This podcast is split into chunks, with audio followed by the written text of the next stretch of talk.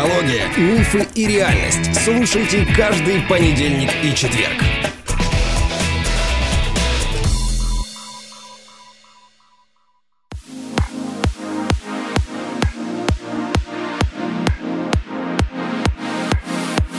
Добрый день, дорогие друзья. Как вы уже поняли, бонусный эпизод сегодня. Видите, я их уже не анонсирую. Каждый раз это сюрприз, и каждый раз у меня прекраснейшие гости. Но сказать, что я их отбираю по экстерьеру, в смысле по красоте, это, наверное, будет честно. Но сегодня я пригласила гостя еще и по интеллекту. У меня неравнодушный доктор на приеме. Слыхали? У меня доктор на приеме. Енета Еремушкина, врач-инфекционист, кандидат наук, доцент кафедры инфекционных болезней и эпидемиологии. А какого института я забыла? Енета Здравствуйте, дорогие зрители или слушатели. Да, я еще пока не привыкла к такому формату, поэтому, наверное, слушатели надо привыкать, да? Да. Мой университет называется Государственный медико-стоматологический университет. Ой, вас, наверное, очень любят студенты, потому что вы же преподаете. Да, да. Читаем лекции, ведем занятия, да-да-да. Общаемся постоянно, каждый день со студентами в большом количестве. Вот считаем, что вы сейчас в привычной обстановке, только вы студентов не видите. То есть они вас слышат, но вы их нет. Это удачный вариант. Я хотела бы поговорить о том, что людей ждет эм, в отпусках. Сезон отпусков. Сейчас июль месяц. Конечно, это самые популярные месяцы. Июль, август, что уж говорить, да? Поэтому цены и взлетают, потому что люди отдыхают в июле и августе. И россияне сейчас, по большому счету, в Европу там выехать не могут, да, скажем, Турция сильно подорожала, поэтому летят часто в экзотические страны. Это, естественно, Вьетнам, Таиланд, Индонезия, огромнейшее, да, островное, океаническое там государство. Что еще? Какой-нибудь Лаос, Камбоджа, да, Индия, ну, куда без нее? Индия, да, африканские страны. Вот я бы с удовольствием слетала на Занзибар. А, потому что там зима, это южное полушарие, и там не жарко. То есть вот в июле-августе на Занзибаре плюс 26, плюс 28. Грубо говоря, не обгоришь. Но там есть малярийные комары. Вообще, как во всех э, э, экзотических странах. А люди стали летать теперь не только в Мексику, но и в Бразилия, Аргентина, Чили, Перу или наоборот. Это, это если хотят морской какой-то отдых, да, пляжный, например. Но ведь есть и а, высокогорный отдых, то есть едут в Боливию, э, туда с двумя пересадками а, и в разреженном воздухе. И это тоже все истории для отпусков. И, конечно, у людей возникают переживания. Ну, правда, по факту. А, если человек боится туда лететь, то он туда и не полетит. А если человек долгое время путешествовал, много уже, не знаю, уже пять лет как э, тусит регулярно в Таиланде, да, он начинает переживать за свой отпуск только тогда, когда случилось нечто. И вот после этого они появляются у вас. Поэтому да, давайте, давайте, да, чуть-чуть расскажем о том вообще, может быть, даже, не знаю, аптечку какую взять с собой. Может быть, вы нам небольшой списочек дадите, мы разместим в описании к этому выпуску, да, чтобы люди вообще знали, к чему готовиться, чтобы они были хотя бы вооружены. Ну, как говорится, предупрежден, осведомлен, значит, вооружен. Енета, выручайте. Да, ну, в первую очередь хочу поздравить россиян с началом высокого сезона. Сейчас все уже на низком старте. Я думаю, что все уже купили себе туры, путевки, уже наметили себе города, страны. И нужно отметить, что россияне очень активно занимаются поиском своих будущих путешествий. Им уже недостаточно, чтобы страна была просто экзотическая. Да? Вот даже в экзотической стране ведь можно просто сидеть на берегу, допустим, моря, океана, в отеле, никуда не выходить. Этого уже становится мало. Наши российские туристы уже собираются посетить джунгли, саванну, какие-то экстремальные путешествия совершить. И вот тут ситуация может резко измениться, если даже бывалый путешественник, побывав как, в каких-то многих экзотических странах и просидев там, допустим, в отелях пятизвездочных, а вдруг соберется, например, посетить, ну, например, сад пряности. Вдруг вот ему так захочется сад пряности. Это активная экскурсия. Чаще всего эта экскурсия делается в Индии. Например, я знаю, что в Гаа такие экскурсии делаются. И вот у нас была такая пациентка, которая тоже сидела-сидела в отеле, думала-думала, решила, а не пойти ли мне в сад пряностей.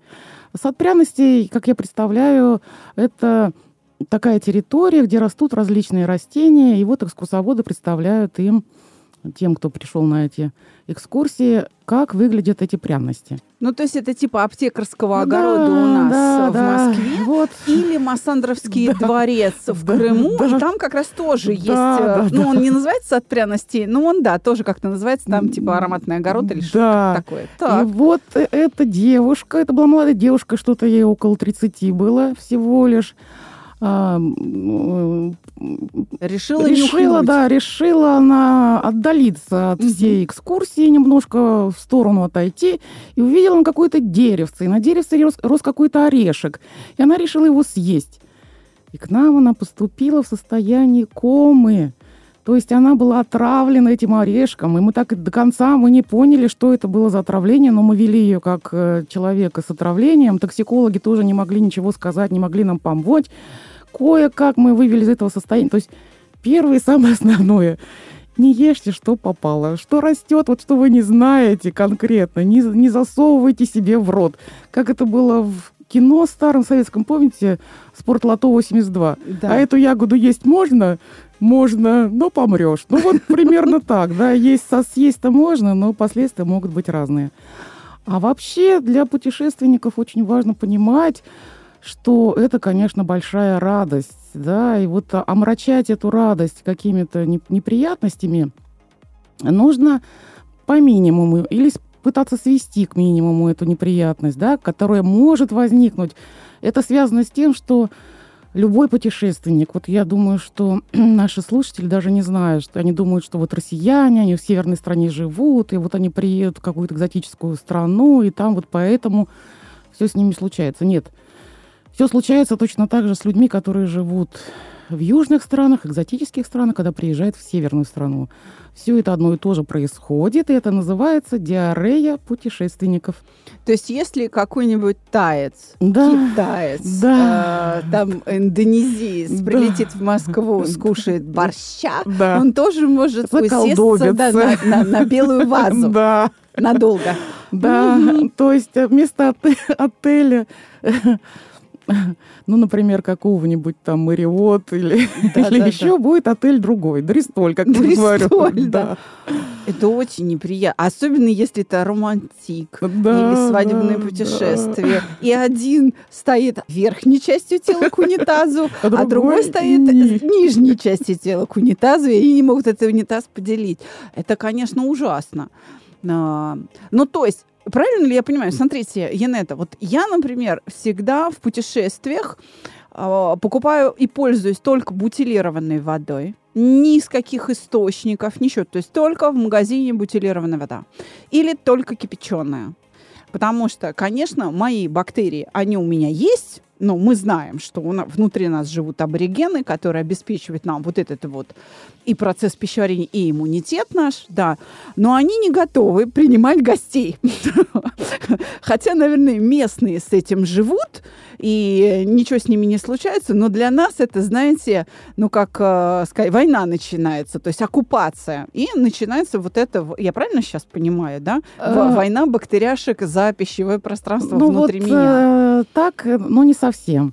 Нужно всех обрадовать, что вот эта диарея путешественников, это транзиторное заболевание, чаще всего благоприятно текущее и очень краткосрочное, временное. То есть это не что-то такое глобальное. Даже если ваши бактерии вдруг подружились с бактериями на Гаа или в Таиланде, да, если вода, вода была только бутылированная, если все было вроде ничего, сам перелет в другую страну, смена часового пояса, смена воды, качество воды, смена качества пищи, да, вот это все, сам стресс этого самого вот перехода, перелета, вы же как райская птица, да, за несколько часов оказались уже, вот раньше что было? Путешественник путешествовал годами, месяцами, путешествие из Москвы в Петербург длилось там минимум две недели, за две недели, если ты заболеешь в Петербурге гриппом даже, то пока ты доедешь до Москвы, ты либо помрешь, либо ты выздоровеешь, поэтому никакой эпидемии ты не перенесешь эту инфекцию в другой город, да, не успеешь. А угу. сейчас путешествия молниеносные, то есть за несколько часов ты окажешься уже в другой стране, в другом часовом поясе. Именно вот эти стрессовые ситуации, именно вот эти перелеты молниеносные, они способствуют тому, что люди начинают болеть диарея путешественников. Кстати, у нас этот термин официально не признан, то есть у нас есть пищевые токсикоинфекции, это старый термин, или какие-то киш... острые кишечные инфекции неуточненные. Вот. А за рубежом диарея путешественник принят, принятый термин, они его используют.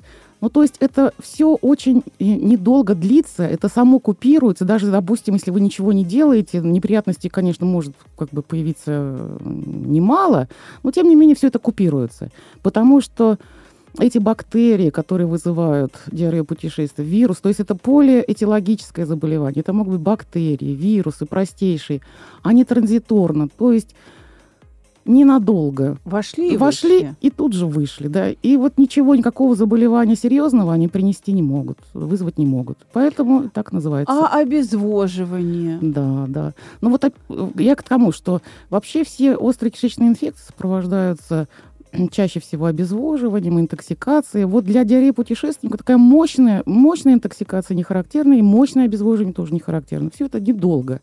Но принимать меры нужно. Запасы препаратов с собой иметь нужно, чтобы для вас это не было стрессом. Потому что любой стресс, любая такая ситуация, которая вы кажется для вас новой, и вы не совсем понимаете, как с ней справиться, Любой стресс, любой страх, он снижает иммунитет. А главное правило инфекциониста – не бояться, потому что страх снижает иммунитет. То есть э, нужно иметь определенную психологическую подготовку или стабильность психическую, чтобы не заболеть. Да, чтобы да. не пять дней сидеть на белой да, вазе. Всего а, пару дней. А всего две штуки, да? Одну ночь.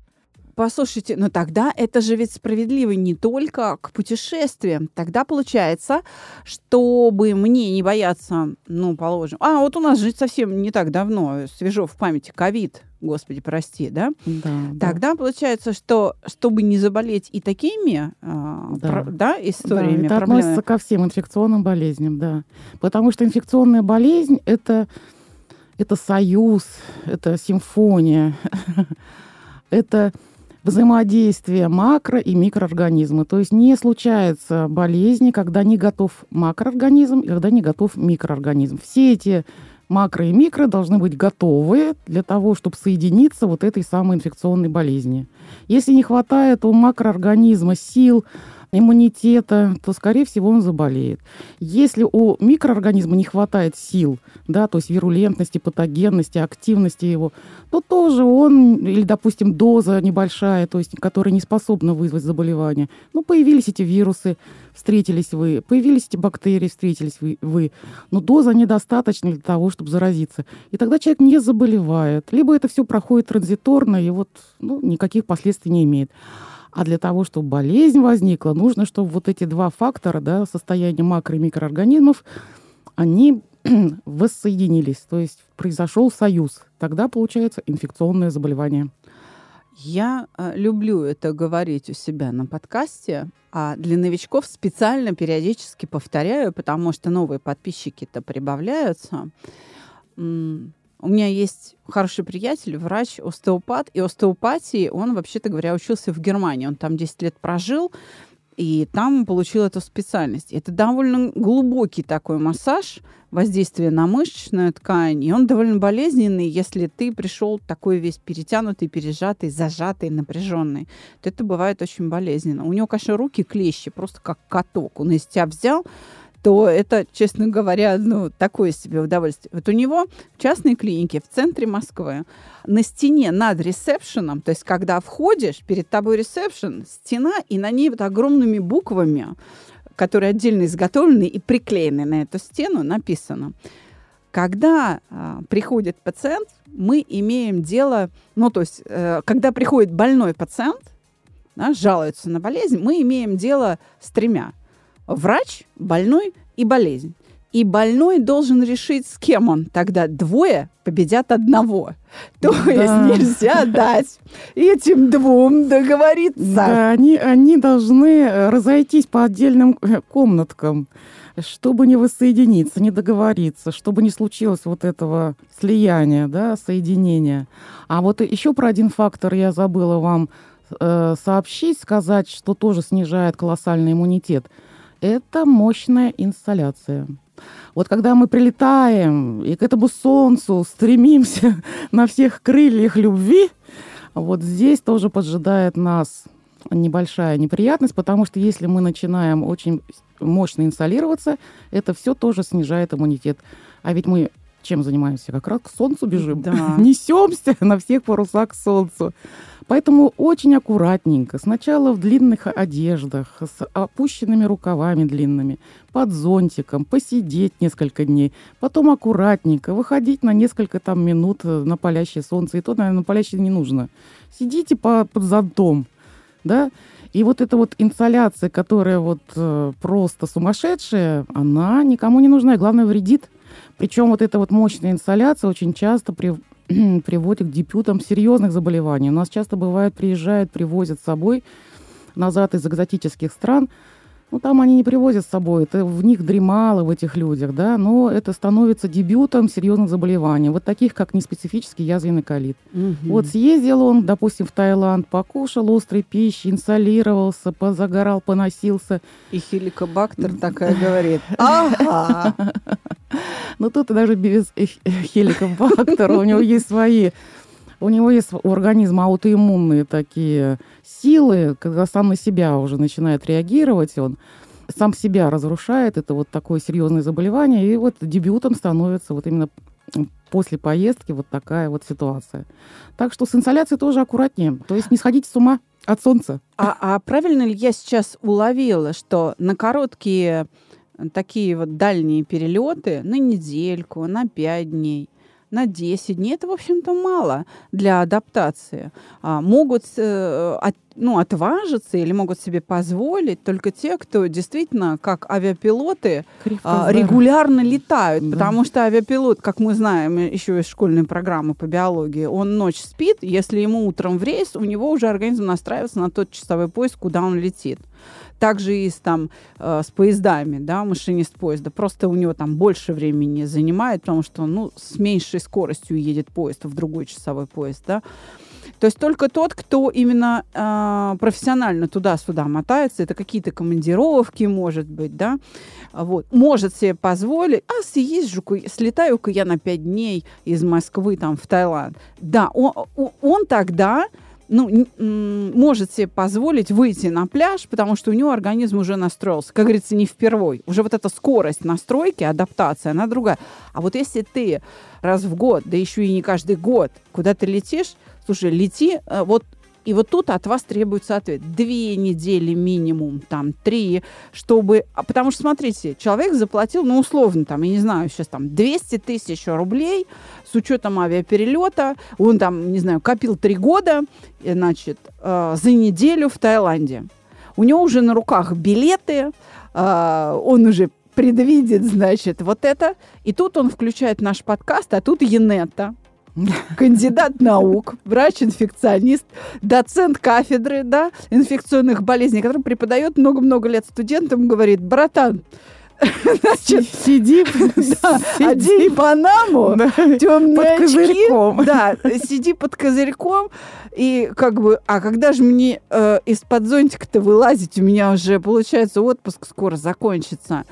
И вот тут у человека может случиться вот тот самый эмоциональный стресс, обида на нас с вами, которая понизит ему иммунитет, и он повстречается с белой вазой там, в этом Таиланде. Значит, что делать-то? Как выйти? Может, хотя бы аптечка первой помощи какая-то? Ну, то есть, а дайте нам, пожалуйста, какие-то советы по алгоритму вот э, поведения. Первое я поняла, не надо сразу бросаться на открытое солнце. А в море сразу надо бросаться или как? А, Вы знаете, Александра, вот я хотела еще уточнить, вот эти краткосрочные поездки, короткие поездки. Вы знаете, вот тут происходит, кстати, не совсем э, однозначная ситуация. Если человек относительно здоров, молод, молод, крепок, то именно краткосрочные поездки, они могут и пройти лайтово, потому что адаптация начинается только на третий день. То есть вы Мгм. прилетели, организм еще как бы не понимает, что- происходит, да, когда он разбирается третий день, а вы там еще пару дней и уже назад. И вот это все, что должно было произойти там, на экзотическом курорте, оно может произойти здесь, в Москве или в каком-то другом городе или небольшом населенном пункте. Ну, то есть нужно быть просто на это настроен, что, возможно, при такой краткосрочной поездке, когда вы появитесь здесь уже на своем месте, что-то такое можете переболеть немножко. Ну, вы уже здесь будете под присмотром нашей медицины, здесь будет все проще. Я думаю, что такой вариант тоже возможен. А вообще, вот эти, помните, раньше при советской власти были у нас такие путевки оздоровительные, отправляли население минимум на 21 день. Да. Вот и считается, что вот и считалось, и до сих пор это все актуально, в общем. Считается, вот именно за это время организм адаптируется, он сможет там э, показать себя во всей красе, потом быстренько-быстренько собраться и вернуться домой. Вот, наверное, Две-три недели, три недели лучше, да, ну вот желательно, чтобы это было подольше немножко. А детей однозначно дольше, потому что у них адаптация не такая совершенная, они адаптируются дольше, поэтому для них вот, конечно, важно. А вот под детьми мы сейчас кого понимаем? Это до какого возраста? Ну вот я, например, считаю, что совсем маленькие дети до трех лет, они вообще Должны себя чувствуют, полосе, да, да? себя чувствуют о, очень хорошо около матери, да, и в своей э, полосе, и в своем городе, в своем микромире. И вот таскать их по всем городам и весям, ведь трагические ситуации случа- случаются с теми детьми, которых так активно, э, активно берут с собой в путешествие. Им это не нужно, это нужно родителю, понятно, да, самому ребенку вот э, такой микромир, как учил наш всемогущий спок, да, если у Мгм. вас нет кроватки, то выдвиньте ящик из шкафа, положите туда младенцу, и он заснет младенческим сном. То есть ему не нужно большое пространство, ему чем уже, чем меньше контактов, почему не показывают детей вот Да. новорожденных, да, это все связано с тем, что у них несовершенная иммунная система. У них иммунная система еще не до конца сформирована, а вот детские капельные инфекции, которые они должны потом пережить вот с течением своего детского возраста, они дотренируют ее, да, вот для, природа все предусмотрела, там как бы все очень четко расписано, кто когда вступает, когда главную партию играет, в общем, все для того, чтобы человек развился. Вот в это самое гомо сапиенс, да, вот там все это уже эволюции отточено. Поэтому маленьких детей совсем, я думаю, что не стоит тащить в экзотические страны. То есть от нуля точно. до трех Ну, отдыхаем ну здесь. да, здесь как-то вот а вот дальше кого мы считаем детьми? Например, 14 лет. Это уже не ребенок или мы это будем считать ребенком? Ну, подростковый возраст – это отдельная тоже группа людей. Да, и в подростковом возрасте там свои проблемы возникают, эти дисбалансы гормональные тоже нужно учитывать. Но там все попроще. Все-таки он уже взросленький, там уже можно влиять на голову его, объяснять, да, что можно, что нельзя. Так что... Вопрос, Янета, скажите, пожалуйста, вот мы говорим о том, что страх сильно снижает иммунитет. А помимо страха, другие эмоции могут э, снижать иммунитет? Я сейчас предположу, поскольку, поскольку я психолог, меня вот это очень заинтересовало. Допустим, мы полетели, не знаю, в романтическое путешествие, пара летит. Ну, хорошо прошла адаптация, то есть они сидят в отеле, не едят посторонние чужеродные орехи там в, в садах каких-то, да, аптекарских. Но они, не знаю, поссорились, один другого приревновал, и как бы, несмотря на то, что вроде бы адаптация, ну, допустим, прошла, неделю они уже находятся, им еще две недели там, да, и вот они поссорились. Вот у них ссора, которая приводит к обидам, к гневу, каким-то вот таким переживаниям, это будет снижать им иммунитет. Это может привести, но хорошо, допустим, не к диарее путешественника, а к чему-то другому, к тому, что а, если бы без этого, допустим, укус малярийного комара а, прошел бы незамеченным для организма, то вот в этой ситуации конфликта с любимым человеком, когда мы уже двое суток не разговариваем, обидевшись и там, и не знаю, гневаясь друг на друга, вот в этом случае будет снижаться иммунитет, и тогда уже мне нужна защита от комаров, потому что малярики-то это же тоже целая проблема. Ну, я думаю, что любые мощные эмоции, как положительные, так и отрицательные, они будут влиять на состояние иммунной системы. Это уже доказано, что вот кишечник вообще напрямую связан с психической деятельностью. Ну, вспомните себя перед экзаменом, например, да? Да, живот крутит, У, у многих людей, да, вот эта медвежья болезнь, да. которая называется. Это тоже за счет такого мощного переживания, да? Страха, не страха, ну, какого-то переживания. Вот, я думаю, что и положительные эмоции, когда там, когда зашкаливают положительные эмоции, то это тоже может влиять на иммунную систему. В общем, как сказал Неру, все нужно в меру. Да, вот эта золотая середина, как вот э, в инфектологии, вообще в иммунологии считается, существует три типа иммунного ответа. Вот есть гипоэргический иммунный ответ, есть нормоэргический иммунный ответ, есть гиперэргический иммунный ответ. Вот как болеют люди с разными иммунными ответами. Вот люди с нормоэргическим ответом, они заболевают инфекционным заболеванием каким-либо, да, острым, и выздоравливают. Люди, которые имеют гипоэргический ответ, то есть слабоватенькие, да, они заболевают инфекционным заболеванием каким-либо и становятся хронически больными, если такая возможность есть. Есть такие болезни, которые хронизируются. И вот люди с гипериммунным ответом, они заболевают инфекционным заболеванием, если причем нужно отметить, что чаще это люди, которые очень редко болеют вообще какими-либо инфекционными заболеваниями. Они могут вообще ничем не болеть. Но тут наступает час X, и они заболевают инфекционным заболеванием, и у них такая мощная иммунная система, которая вызывает фулминантные формы болезни. Фулминантные – это значит молниеносные. И вот эти люди погибают от фулминантных форм болезни. То есть можно ничем не болеть долгое время. И потом настигает вот это заболевание инфекционное, которое вызывает да, даже гибель пациента. Как выглядят эти люди, с, кстати, даже габитусы этих людей, детей, людей отметили, как выглядят эти люди с этой мощной иммунной системой. Чаще всего это вот такие Венеры и Аполлоны с мощным костяком, с мощной мышечной массой хорошей, атлетически сложенные, спортивные, активные. Ну, зожники. да, зожники, кровь с молоком. Вот эти люди, они должны очень внимательно к себе относиться, потому что когда все хорошо, это прекрасно. Но когда появляется какое-либо заболевание, нужно немедленно обращаться к врачу. Я, я это рассказываю своим студентам. Моя э, студентка вдруг выкрикивает, я знаю, это мой муж, что мне с ним делать? Я говорю, ну пока ничего не делайте, оставьте его в покое. А вот если заболеет, тогда срочно надо делать. Надо принимать меры, надо лечить его. А нам-то все рассказывают. Укрепляйте иммунитет, укрепляйте иммунитет. Я знаю, что вашей студентке сказать. Надо ей становиться нормальной женой и по чуть-чуть его пилить, по чуть-чуть подрывать иммунитет мелкими повседневными переживаниями, чтобы, э, чтобы спасти мужика. Короче, мужики, вы слышали, да? Поэтому жена, которая пилит вас, она вам помереть не дает. Это ж точильный камень, ну, точильный ну, камень. Она не даст вам как бы представиться как Господу при всей вашей красоте. Да что, благословенные те жены, что подрывать убивают по чуть-чуть иммунитет. Да, а да. то... Во, слушайте.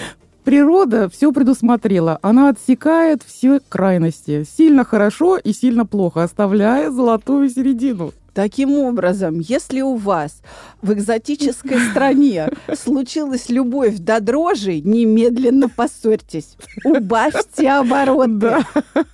А не то это может плохо закончиться в обнимку с белой вазой. Дорогие друзья, я очень рада, что у меня такой гость.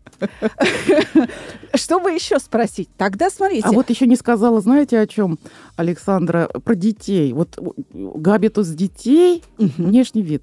Детей, которые э, тоже склонны вот таким гипераллергическим реакциям иммунной системы. Это вот такие купидоны и херувимы. Это вот такие все в перетяжечках, вот такие вот бело-розовенькие, вот пухленькие такие хорошенькие. Не синие задохлики. Да. Эти будут там долго и печально. болеть. А вот эти, которые Тоже казалось бы, кровь с да, молоком, они могут выдавать вот такие мощные реакции. Вот такое, такая есть неприятность с ними. Вот почему им лучше, да, в своей полосе. Да. То есть Пусть- езжайте на дачу. На Первые даче три сидите, года да, ребенок на да. даче как раз чуть-чуть подорвет свой Да, я понимаю, маленько потренируется. Мать там, и, да, тоже поуспокоится. Да, и потом езжайте уже, да, на следующий этап тренировочного процесса. А, вопрос, смотрите, мы говорим о переживаниях, о том, что они могут влиять на иммунный статус и на, соответственно, а, адап- на способности к адаптации организма, ну, его живучесть, вот так вот, да, давайте такое словечко скажем, живучесть, наверное, это обывателям больше понятно. Тогда, смотрите, люди, которые едут причем, я так скажу, не обязательно в экзотическую страну. Да. Может, они едут и в Анапу. Да. А там, а там есть разные развлечения. Там есть, например, тарзанка, прыгнуть, значит, куда-то полететь. У нас Пардонте, значит, в Ялте, ну или там недалеко от Ялты, м, Ласточкино гнездо. И там можно, значит, э, ну, можно, конечно, долго идти в Ласточкино гнездо, по ступенькам вниз, потом наверх, пешим ходом. А можно, знаете, за две минуты прицепиться, и там скоростной такой спуск по, на металлическом трассу. Вот. Это же тоже все переживай. Восторг, полет, вот он, да. Может быть, это какой-то рафтинг, сплав по рекам. Это же тоже адреналин, это, это же тоже переживание. И это тоже происходит в отпуске. И причем не обязательно, да, в экзотической стране. А это может подорвать иммунитет. Ну, я не знаю, насколько это подорвет иммунитет. Э, Наш рафтинг и тарзанки, они, конечно, специфические. Есть люди, которые этим занимаются, имеется в виду рафтингом и тарзанками, регулярно. Наверное, у них уже ничего не подорвет иммунитет. А вот те, которые 150 лет лежали на печи, а потом встали и решили куда-нибудь сигануть, вот здесь все возможно, да, здесь все возможно. То есть, иными словами, любая проблема, которая нами переживается тяжело, может в конце концов сделать нас пациентом инфекционистов. То есть даже если я просто э, на той же там даче сломаю ногу, и это мне вообще не кстати, и для меня это вообще кошмар, то здесь запросто может присоединиться какая-нибудь ангина, хотя июль месяц. Ну, вы знаете, э, я думаю, что вообще природа тоже толкает нас каким-то действиям. Даже если человек заболевает инфекционным заболеванием каким-либо, я думаю, что в части случаев это бывает тоже ему на пользу. Либо его останавливает, тормозит на каком-то бешеном ритме, да, либо его это меняет его немножко взгляд на жизнь, либо э, это меняет взгляд на своих родственников, ближайшее окружение. Все эти инфекционные процессы, они нам нужны для того, чтобы мы изменились. По сути дела, вот вирус, если взять и посмотреть на него абстрактно, да, с современной позиции, это флешка, да, флешка, которая вставляется в организм, какая-то информация нам закачивается, которая нам необходима, по-видимому. Мы просто не знаем об этом. Мы можем среагировать на это по-разному, но она нам... Обновление. А, Да, да. Пришло ПО. ПО, обновление. программное да. обеспечение. Да. Версия И после это 2.0. этой, да, именно после этой болезни изменяется как-то в целом организм, какая-то ситуация изменяется. Это все для того, чтобы мы изменялись постоянно. Вот для этого нужны инфекционные заболевания. Вот так мы и живем. Все время меняясь, меняясь, меняясь, да? Ой, слушайте, вот что-то я с вами поговорила и думаю, надо заболеть. Ну, я думаю, что при вашей активности, при вашей активности, может, и не надо. Вы и так меняетесь без флешки. А, кстати, да, послушайте, психотерапия, вообще психологическая помощь, вообще э, решение жизненных задач, каких-то повседневных, бытовых задач, житейских, которые мы переживаем, да, оно должно нас все время менять. Тогда и вирусы не будут это делать, ну или там какие-то возбудители принудительно, грубо говоря. Да. То есть если мы либо по доброй воле, Да, либо не по доброй. с температурой, с поносом, Да, с рвотой, с, да. э, не знаю, с зудом кожным, с кашлем, с соплями, с чем еще. С самые благодарные пациенты, спокойные, которые выполняют каждую рекомендацию. У нас были кришнаиты. Они понимали, что это боженька дал им. Ну, там, я не знаю... Ну, там небесная да, канцелярия небесная, них, да. да, небесная канцелярия им послала вот это испыта- испытание для того, чтобы их улучшить. И они делали все, что мы им говорили, они понимали все, что мы им скажем. И самые плохие пациенты – это наши веганы. Веганы, которые невозможно убедить начать есть белок. Потому что для того, чтобы восстановиться после инфекционного процесса, ведь все инфекционные процессы сопровождаются мощным катаболизмом, то есть распадом клеток.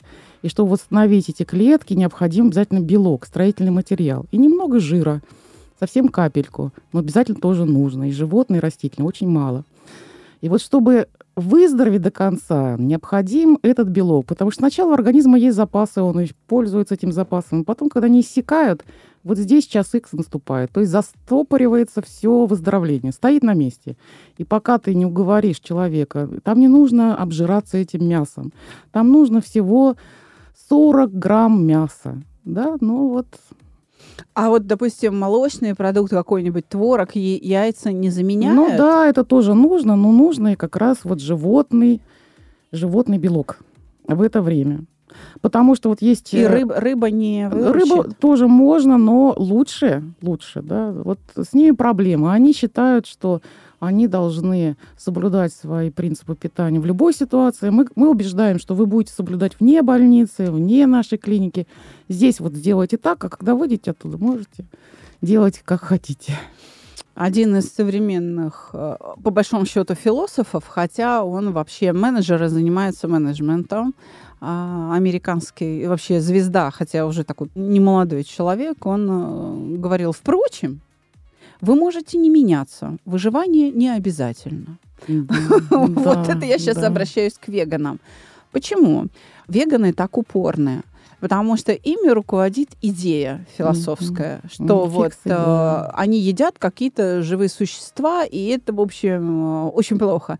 Есть живых существ. Я так скажу сейчас, обращаюсь к веганам. Дорогие друзья, салаты, ягоды это все живые существа. Да, вот так да, на минуточку да. растения на это дерево тоже посмотрите. живые существа. Да, дерево, Поэтому дерево, вы например, все равно да. их жрете. Почем зря, то есть в большом количестве этих живых существ, в огромных количествах. А микромир поступает, те же бифидумы, которые mm-hmm. живут в почве и которые на поверхности тех же салатных листьев вообще миллиардами в ваш организм. Поэтому с живыми существами, вы знаете, не стройте иллюзий. Вот да, так я не скажу. выпендривайтесь. Да, да, то есть их убивает, понимаете, философия. Да, философия. Их убивает их философия. Мы делали целую серию. У нас была эм, рубрика «Эффект миллион», где мы говорили как раз в том числе о питании. У нас был целый выпуск о питании. И э, я внимательно мониторила пространство в интернете, смотрела информацию. И я напомню, те, кто у нас новенький или кто прослушал «Эффект миллион», пожалуйста, не поленитесь, найдите этот сезон.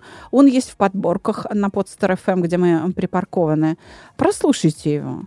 Так вот, вы можете, кстати, и не слушать этот выпуск, если уж вам совсем неохота. Если вы хотите из других источников взять информацию, Google или там Яндекс, Ремблер в помощь.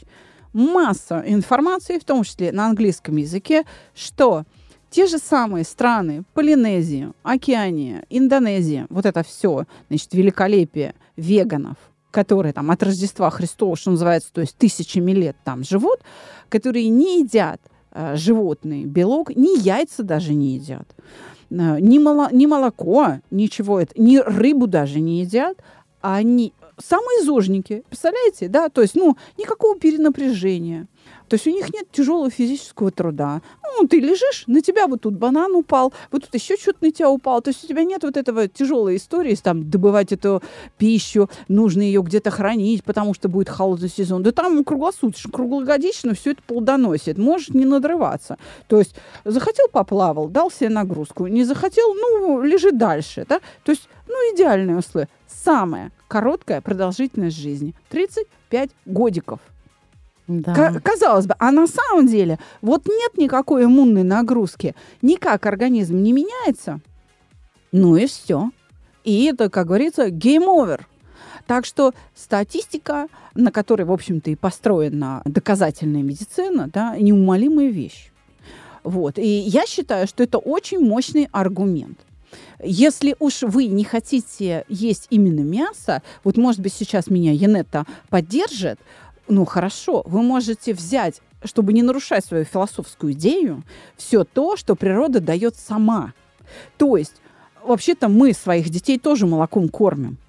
И ребенок не всегда съедает столько молока. Так же, как и теленок, он может не все молоко съесть. Или козленок, он может не все молоко съесть. Но ешьте тогда молоко да, яйца, для того, чтобы говорить, что вы съели там нечто, да, некий продукт, из которого мог бы быть цыпленок, убедитесь, что рядом с этой курицей есть петух. Курица будет давать вам яйца и без петуха. Петух просто нужен, чтобы осеменять эти яйца, чтобы э, да, из них появлялись цыплятки. Поэтому на самом деле, почему у нас э, в магазинах, в гипермаркетах написано яйца диетические? Потому что они без петуха. То есть из этих яиц никогда не может вылупиться какой-нибудь птенец. Потому что без петуха яйца она и так будет производить эту курицу. Возьмите то, что вам дает природа. Собственно, я права? Да, я думаю, что абсолютно правы. Но вообще по поводу продолжительности жизни я как-то слушала на конференции доклады наших э, физиологов, нейрофизиологов, которые в нашем университете работают. Вот меня очень зацепила вот одна мысль. Они сказали, что вообще, если бы все правила, э, которые вот предполагает ЗОЖ, были действительно влиятельны на продолжительность жизни, тогда кое-кто из нас жил бы по 150 лет. Но таких не наблюдается. Поэтому есть такие же люди, которые соблюдают все правила, которых все в порядке. Вот вы привели да, целую страну, да, которая тоже неплохо устроилась в хорошем месте вроде бы как, угу. да, а продолжительность жизни короткая. Я вот вспоминаю книжку, прочитала еще, наверное, в 90-х годах, в начале 90-х. Там была старая советская книжка по изучению продолжительности жизни Э, в Советском Союзе. Вот там группы населения выделялись, которые имели самую максимальную продолжительность жизни. И что, к чему они пришли, каким выводом пришли. Три группы выделились населения, которые при Советском Союзе жили максимально долго. Первая группа – это академики. Вторая группа – это народы Горного Кавказа. И третья группа – это Дальний Север. То есть это оленеводы – вот эти три группы, вот если вы поразмыслите, какие могли быть причины для такого долгожительства, то, наверное, свои тоже какие-то для себя выводы тоже сделать можно. Могу. Могу. Сразу хочу сказать. Интеллектуальный труд. Да. Я тоже так подумала. Интеллектуальный это... труд. Просто у академиков это научные изыскания, а в горах или на крайнем севере это решение проблем выживания, потому что погода постоянно меняется, и все время нужно ну, принимать вы... решения. Но мы э, в нашей беседе, по-моему, так и не подошли к основной теме. Какие рекомендации нужно дать? Да! Может быть, аптечку, но мы э, ее текстом разместим в описании к выпуску. Давайте. Что делать? Что делать? Самое основное, но это, я думаю, что все знают, понимают, употреблять обязательно только бутылированную воду. Чистить зубы, это очень важно, только бутылированной водой. Угу. Фрукты, овощи, которые вы купили на рынке и решили попробовать. Сначала обмыть водой из-под крана, а потом бутылированной водой. Если вы находитесь в каком-то отеле и у вас там, допустим, шведский стол, Рекомендуется употреблять в пищу овощи отдельно, то есть не салаты, которые приготовлены и намешаны, а чтобы это были отдельно овощи. Вы просто можете в своей тарелке порезать их и такой же сделать, собственно говоря, салат. Если вы гуляете по территории этой страны прекрасной, да, по рынкам, по каким-то ресторанам, имейте в виду, что вся пища, приготовленная на ваших глазах, она адекватна к употреблению. Если она постояла хотя бы полчаса, то употреблять ее не стоит. Также не стоит употреблять, например, свежевыжатые соки со льдом. Если, допустим, э, свежевыжатый сок приготовлен при вас, это, в общем, достаточно асептически приготовлено, то лед, который будет добавлен в этот э, э, сок, он будет из-под крана. Имейте это в виду. И индус может пяточкой долбить этот лед, да, где-нибудь там под столом. Поэтому, если вы пьете сок свежевыжатый, то лучше без льда, да, без льда. Угу. Ну, что еще можно сказать? А что с собой взять? Вот аптечку. С собой взять, э, ну, рекомендую обязательно взять вяжущие средства, например, такие как смекта, которые тоже остановят диарею. Обязательно взять регидрона пакетики, угу. потому что вот эта регидратация, это, собственно говоря, а, великое открытие, причем э, руководитель нашей кафедры, это Валентин Иванович Покровский, открыл вот э, эти эффекты. Это была революция в инфектологии в середине 20 века восполнение потерянных солей воды. Вот регидрон обязательно возьмите с собой, вы растворите его в воде кипяченой и дробно пейте. Еще можно взять имодиум э, или лапирамид – но имейте в виду, что можно употреблять в день всего одну-две таблетки, потому что имодиум является препаратом экстренной терапии. То есть, когда вам нужно долететь, доехать, дойти из пункта А в пункт Б, а у вас диарея, вот не в, не в моготу, тогда можно имодиум выпить. Если такого нет, и вы можете находиться в спокойном состоянии, ни в коем случае, потому что это все запрет внутри организма все эти токсины, и состояние ухудшится. У нас уже появились такие статьи в нашей медицинской литературе о том, что вот летально, вплоть до летальных исходов, когда опивались этим имодиумом. А ведь эти токсины, это диарея, это благодать Божья, по сути ну, то есть дела. эвакуация, да? Да, это Они очищение, да, организм, да. пытается освободиться, освободиться от токсинов, бактерий и всего нехорошего. А противорвотные какие средства надо Противорвот... брать или что? Вот... Э? Нет, противорвотные не надо. Если у вас рвота возникла, то э, желательно даже, может быть, стимулировать, э, попить немножко воды и вызвать эту рвоту. Противорвотные, я думаю, что не имеет смысла.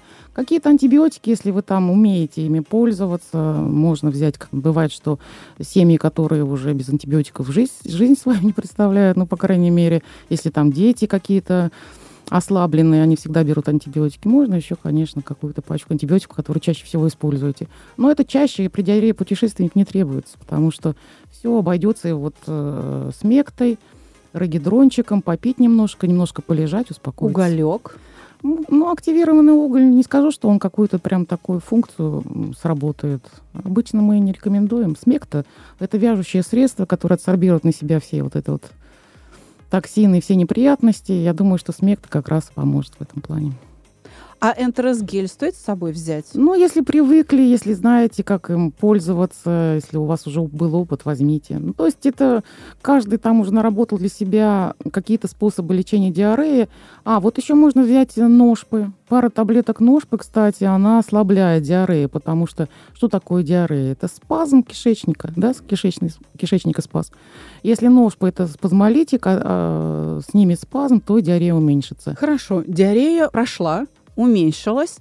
И э, как строить питание? Э, мне бабушка давала там крепкий черный чай, сладкий, чтобы вот как э, дубильные вещества, да, как закрепляющий эффект. Рис отварной белый, без ничего, просто вот отварной белый рис. Это будет окей или, или как? Что с питанием делать? Пронесло. Рвота, понос закончились, пронесло. Как вот входить в питание? Аккуратненько расширяем диету. Сначала вы сказали правильные продукты, назвали. Именно это и помогает. Больше жидкости, больше э, сухих каких-то крекеров, э, печенюшечек, э, сухариков, вот все, все, сухое. Да? Больше водички, э, чая крепкого и не крепкого тоже хорошо.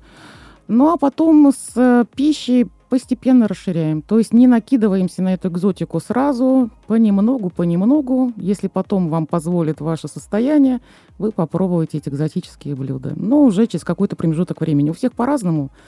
Кисломолочные продукты показаны, потому что любое вот это кишечная, любая кишечная инфекция сопровождается э, дисбактериозом. Он чаще всего временный, то есть не надо что-то там э, прям принимать серьезное.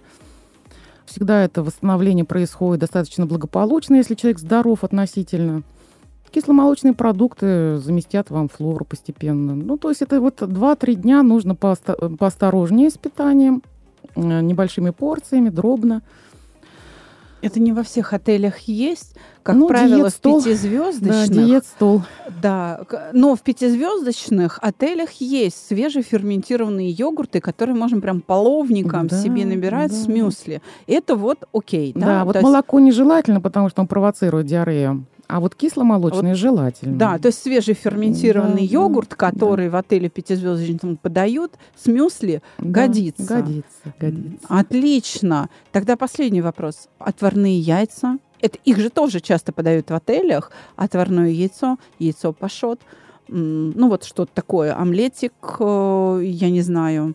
Это окей? Сосиски отварные? Или это на выходе из э, проблемы диареи не годится? Нет, яйца можно, но, кстати, с, яй- э, с яйцами нужно иметь в виду, что вот если яйцо не обработано до конца термически, то есть с двух сторон, если даже яичницу жарят, то желательно с двух сторон ее поджарить, потому что все связано распространением по всему миру сальмонеллеза. И он передается через яйца. Потому что э, поэтому вот яйца желательно употреблять э, хорошо проваренные или прожаренные хорошо. Мгм. Омлет в виде омлета.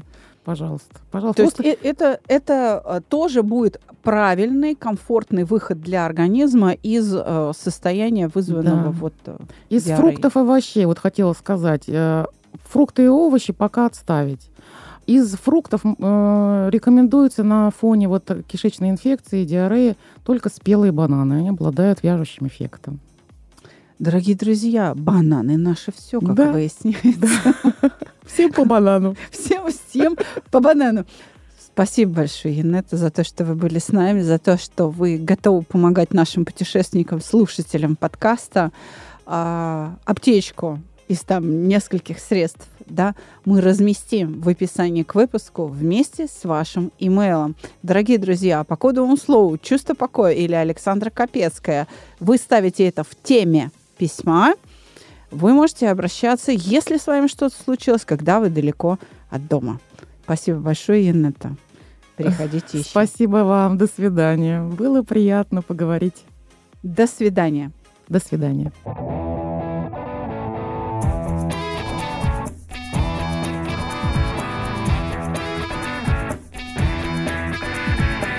Психология, мифы и реальность. Слушайте каждый понедельник и четверг.